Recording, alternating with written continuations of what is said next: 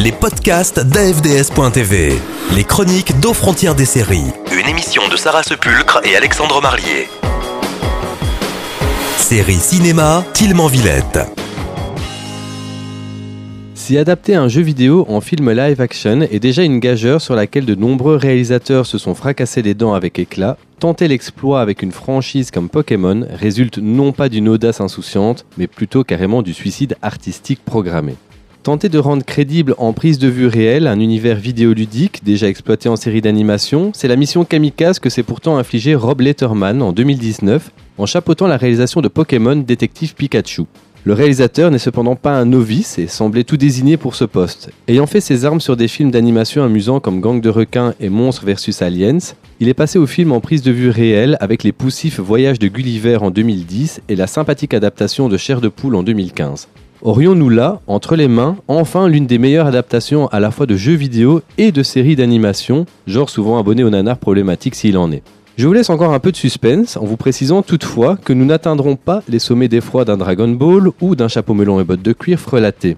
Pokémon Détective Pikachu s'affranchit déjà de ses peu glorieux aînés par la présence d'un embryon scénaristique. S'il ne faut pas chercher la complexité où elle n'est pas, force est de constater que le film s'emploie à raconter une histoire originale, se démarquant par là même de son matériau de base déjà surexploité. Nous y suivrons les aventures de Tim Goodman, un jeune comptable ayant remisé au placard ses rêves de devenir dresseur de Pokémon suite au décès de sa mère et à l'absence de son père Harry. Apprenant le décès de ce dernier dans un apparent accident de voiture, il s'en rend à Rhyme City, la seule ville dans laquelle les humains et les Pokémon vivent en harmonie sur un pied d'égalité.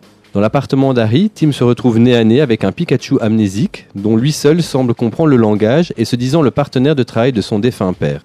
Après avoir trouvé en fouillant dans les affaires d'Harry un étrange composé R semblant altérer le comportement des Pokémon, Tim se lance dans une enquête sur les conditions de disparition de son père, aidé par son compagnon touffu jaune et de la jeune journaliste stagiaire intrépide, Lucie, ayant flairé le scoop fracassant. Bien rapidement, les pistes les mèneront vers les laboratoires scientifiques d'Howard Clifford, le bienfaiteur de la ville, desquels se serait échappé Mewtwo, un dangereux Pokémon. On l'aura vite compris, si le scénario ne révolutionnera pas le genre, il se dote pourtant d'une intrigue suffisamment construite pour permettre quelques habiles, bien que prévisibles, retournements de situation.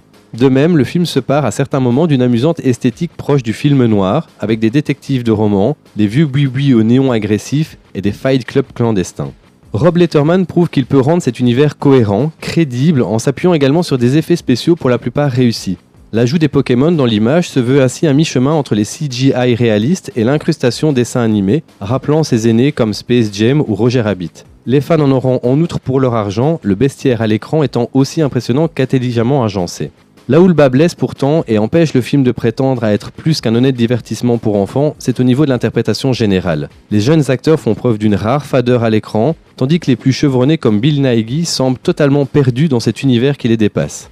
Tous sont malheureusement de plus desservis par des dialogues très souvent pathos, qu'un humour enfantin et un rythme en dents enfoncent régulièrement un peu plus. Reste le cas Pikachu, mascotte de la franchise doublé par Ryan Reynolds. S'il parle souvent beaucoup trop, il emporte le morceau par le soin particulier apporté à son design et sa mignonnerie constante qui réussirait à faire fondre le cœur d'un marcheur blanc.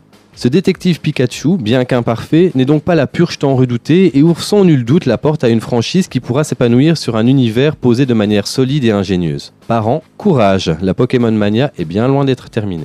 Les podcasts d'AFDS.tv. Aux frontières des séries.